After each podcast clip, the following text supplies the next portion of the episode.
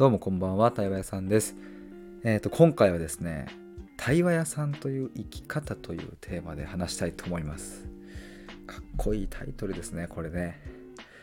ただこれはあの僕が考えたのではなくって、えーと、ちょうどこの収録の直前にですねとある対話会に参加していてでそこでねあの主催のアトムさんっていう方なんですけどアトムさんが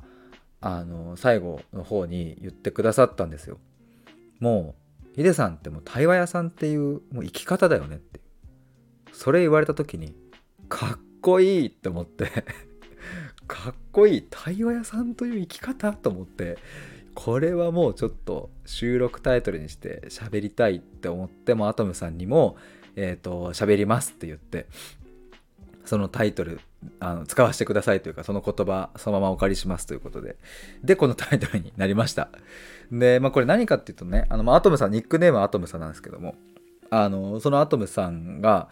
えっ、とね僕出会ったの12月去年の12月なんですけどだからねまだ1年経ってないんですがいろいろね対話会をあの主催されていてあのアトムさんがやるねほったらかし対話会とかっていうの僕好きでよく参加していてねその名の通り本当にほったらかされるんですね。司会進行というポジション最初はいながら、じゃあどうぞって言って、そこから、えっ、ー、と、ズーム画面から消えると。あのビデオオフになるみたいな感じで、本当にほったらかされるから、最初参加者は、え、え、あみたいな感じになるんですけど、そこからが面白いんですよ。あの、目的も何にもないので。でも、その対話会の活性具合みたいなのはね、本当にすごくって。うん下手すると目的がある対話会の3倍ぐらい盛り上がるんじゃないかとも僕は思っちゃうくらい、えー、楽しいわけですがあのまあそんな対話会をねやられたりしている方のまあそのアトムさんが、えー、と2ヶ月前に僕のあの対話屋さんのね肩書きを考える会を、うん、対話会をねちょっとやろうよって誘ってくれてね。まあ、というのも僕対話屋さんっていう肩書きにちょっと前からねそのなんだろうな。ドンピシャなのかなどうなのかなっていう悩みがあって。でまあ相談させてもらってたらじゃあ一緒に考えようよみたいなことになり7月に一緒にね対話さん以外の肩書きこんなんがいいんじゃないかなみたいなのをあの一緒に考えてもらったんですよ。他の参加者の方もいらっしゃって。もうむちゃくちゃ幸せですよねそういう会話。僕の肩書きのためにね集まって時間をわざわざ割いてくださってね。あの、まあ、当時もそういえば収録アップしましたがそうそうまああの2ヶ月経ってねあのアトムさんから連絡いただいて「最近どう?」とあの対話屋さんのその後をちょっと聞きたいので是非またあのその後の対話会やろうよって誘ってくれてで今日9月27日の夜その対話屋さんのその後という、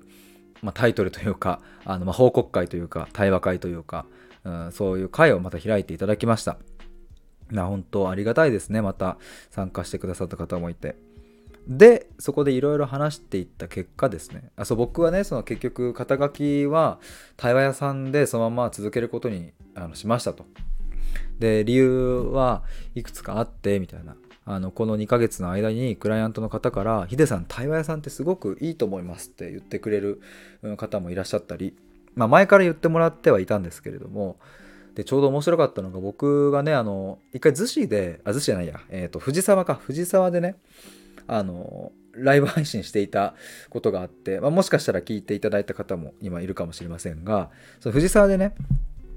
とあるバーに行ってなんかこう起業家の人たちとかがねなんか集まる会みたいなのがあったのでねあの僕も参加して誘ってもらったので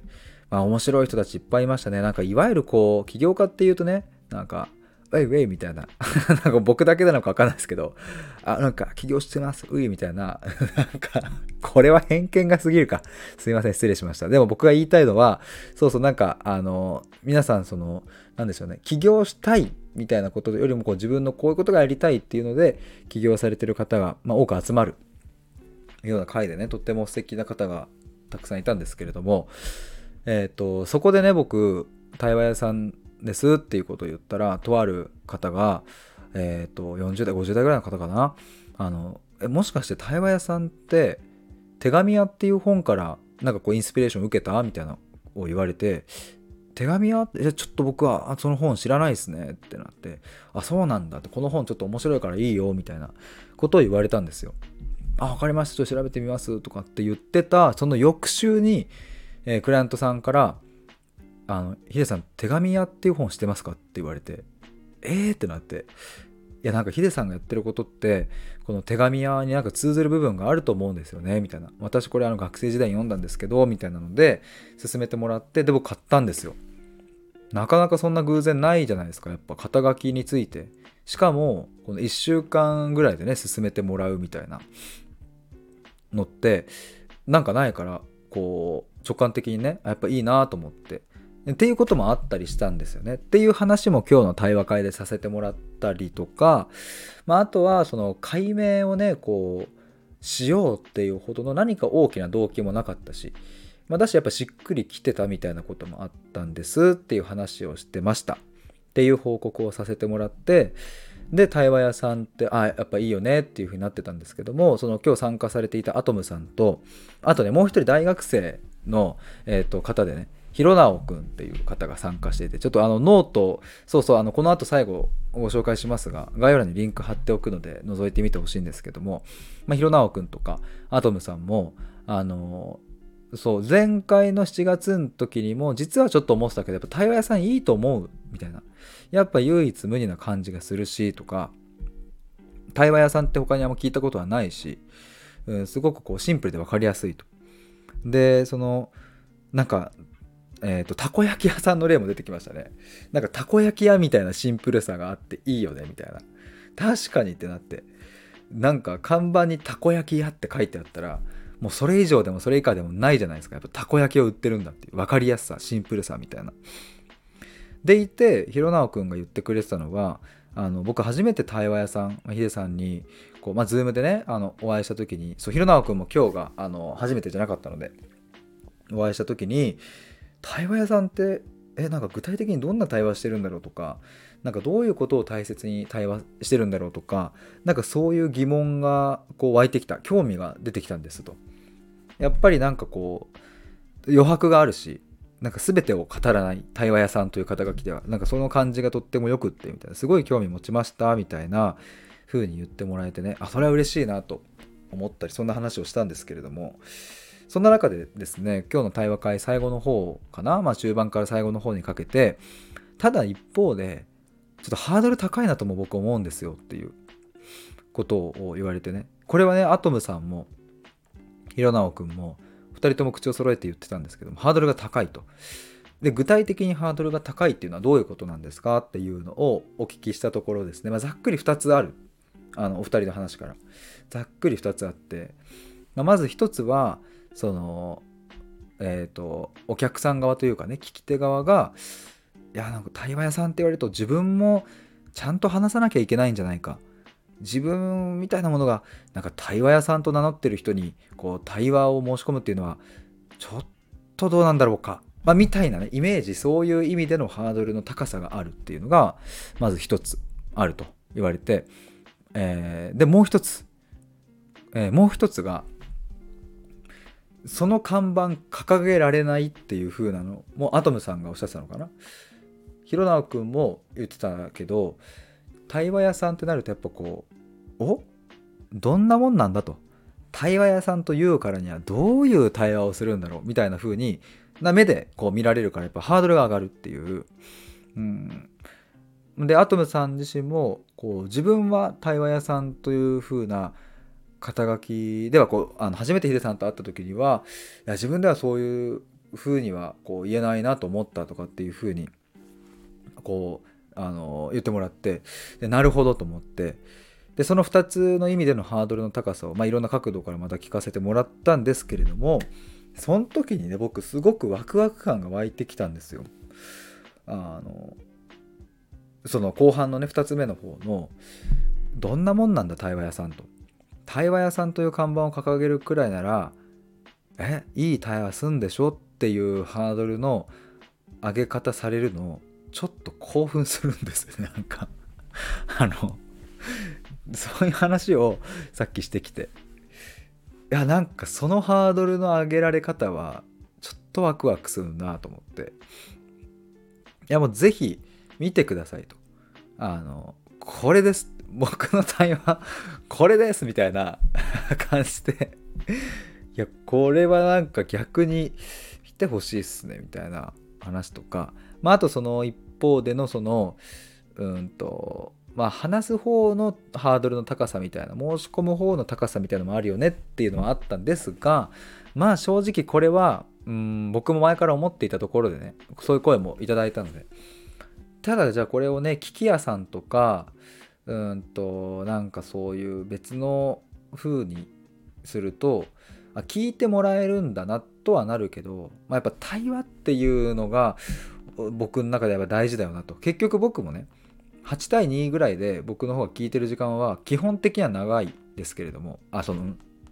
なんかこれややこしいですね。喋ってる時間が82で僕の方が少ないっていうことが言いたかったですね。で僕の方が少ないから基本的に聞くですけども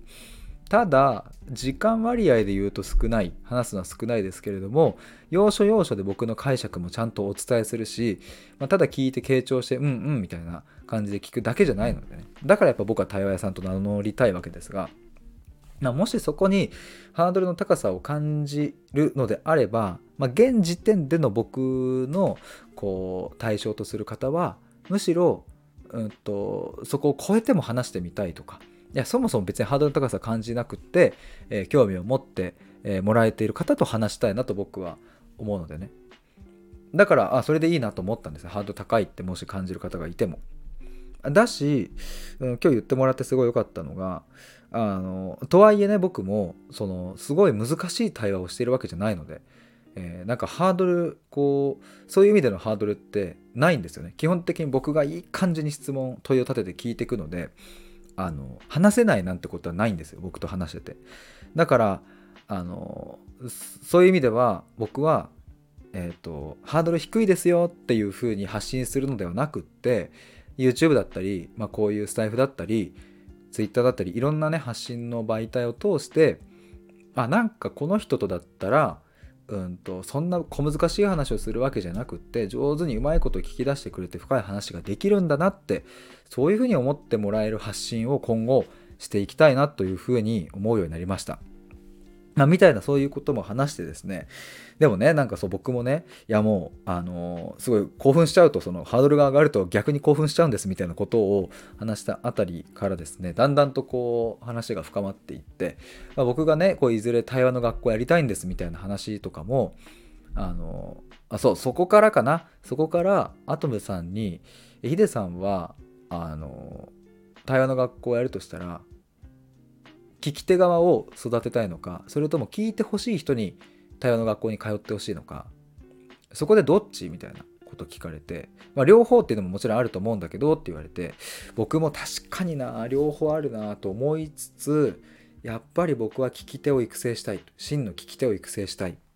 もうこの世界には聞ける人がもう少なすぎると。むちゃくちゃそこに僕は怒り憤りがある、うん、いろいろ今はいろんなスクールも流行ってますし人の話を聞くっていうことを仕事にされてる方もめちゃくちゃ増えてますけどやっぱり聞けないって何してんの聞き手の人たちっていうすごい、うん、悔しさもあるからそこじゃないよ大事なのはっていう。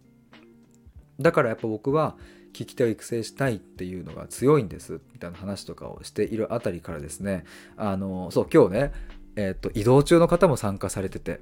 みこしーさんという方なんですけども移動中の方がねあのパッとね最後の方にちらっと顔だけ出すわって言って来てくれてでそしたらコメントで「ひでくんいい顔してるね」みたいな感じでコメントくださって「もうあざーす」みたいな感じなんですけどもそうでもなんかそれくらいそう僕もこう熱量が乗っかっちゃうくらいこの聞き手不足みたいな、まあ、ところにあのすごく問題意識がある。もっとラフにカジュアルに聞き手っていう人が周りにいてくれたらなんかどんだけ日々の人生に彩り加わるだろうというか、うん、もうその時間があればね良くなるじゃんっていうケースってもう本当にあるんですよ。逆にね逆にカウンセリングに行って傷つく人も僕たくさん聞いてきたししかもプロの医療の世界でね。だし、うん、まあそういう世界じゃなくてもあの個人でカウンセラーやられている方とかも増えてきていますがまあそういうカウンセリングに行って余計に今の悩みが深くなってしまったっていう。余計に自己否定してしまったっていう話もまあよく聞きますし。やっぱりそこはねおいおい何してんだよっていう、うん、すごくこう怒り憤りがあるのでね。だから僕はうんなんかなんだろうな。最終的にはねコーチングスクールだったりそういうカウンセラーの資格スクールみたいなものをものと張れるぐらいいや超えるぐらいの対話の学校を作りたいんだみたいな。っていう話とかをあのしてたんですよ。熱いですよね。で今日のタイトル。に行き着いた。アトムさんがいやもうヒデさんはもう対話屋さんという生き方だよねという話をしてくださいました。ありがとうございます。はい。あのそろそろ終わりの方に向かいたいと思いますがあの今日ねそんな対話会の途中で弘直くんが僕にねふっと言ってくれたのが「対話屋さんめちゃくちゃいいっすね」ってっていうとここれこれこうでこうでこうでこうだからいいですねっていう話と一方でヒデって結構いるじゃないですかちょっとそこのインパクト若干その弱いっすよねみたいなあちょっと言葉ね違ったと思いますけどそういうニュアンスのことを言ってくれてで僕もこれは前から思ってたんですよ。あの対話屋さんっていうのは確かに Google で検索してもあの僕しか出てこないしあのいないんだなっていうのは分かったけどだから本とかね将来書く時も対話屋さんでいいなと思うんですけど一方でヒデって弱いなみたいな。呼びやすいけど。しかも2文字かみたいな。なんだ対話屋さんの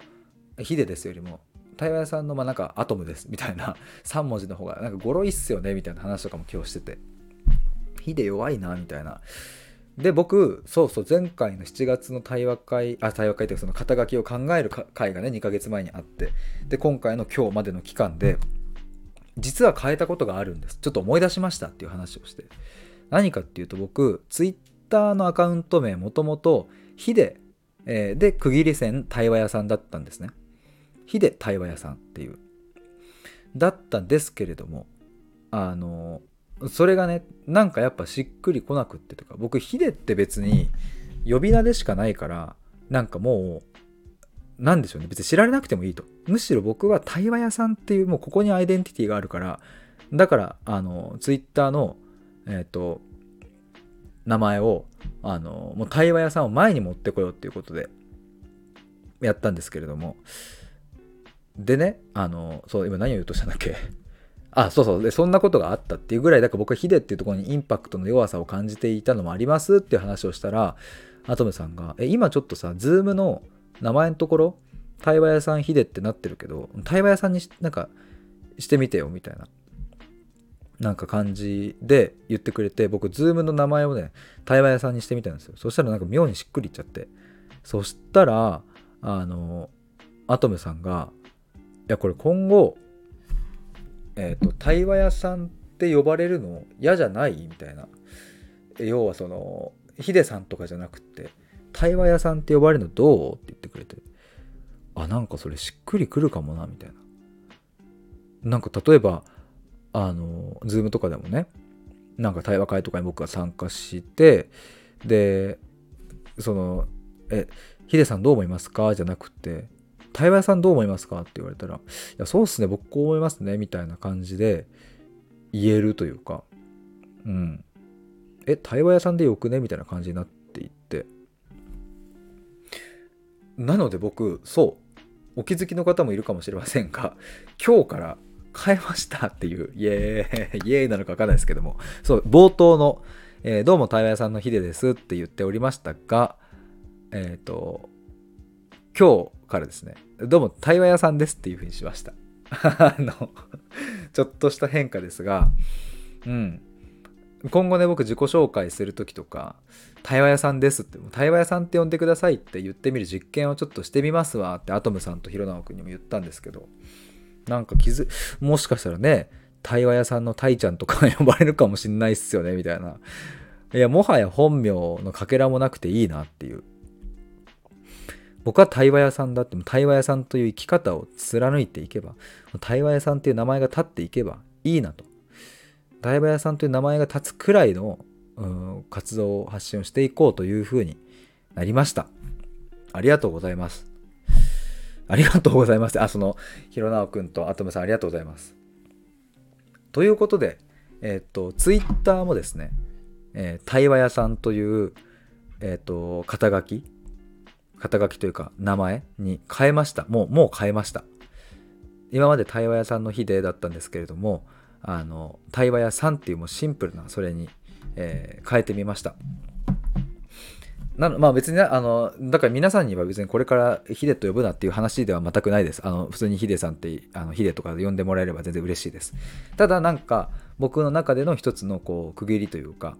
うん、これからの活動として対話屋さんっていう名前をもっとこう立てていくというかそこに力を込めていこうっていうふうになりましたというそんなご報告でございますちょっと20分になりましたのでそろそろ終わりにしたいと思いますがそういえば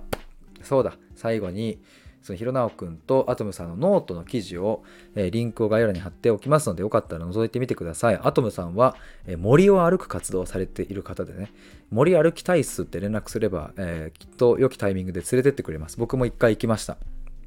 あ、森のね、感想記事とかもあるので、それも概要欄にリンク載っけておきますね。ひろなおくんは今大学生でお笑いとかもされてるんですけども、そんなひろなおくんとは10月の3週目ぐらいで、えー、っと、ちょっと対話しようっていう今日流れになってね、だったらこれオーディエンスつけないみたいなことでアトムさんが提案してくれてなんと公開対話対話します。イエーイ。まあおそらく Facebook になるのでうーんと思うんですけどもちょっとまた決まったらねあのご連絡したいなと告知したいなと思うんですけどもひろなおくんの話を僕が聞くまあ要は僕が普段やってる対話をですねえっ、ー、とリアルタイムで覗いてもらおうというそんな初の試みですねやるのでもしご興味ある方いらっしゃったらあの連絡くだされば嬉しいなと思います。えー、そんなところで今日は対話屋さんという生き方というむちゃくちゃかっこいい。いや、いいね。対話さんという生き方、もう中二病精神が騒いでしまいますね、僕の。えー、というテーマでお話しいたしました。最後まで聞いてくださりありがとうございます。あと YouTube 最近、えー、と結構上げてるので、覗いてみてください。10あと10月1日に対話プログラムの募集します。以上です。バイバイ。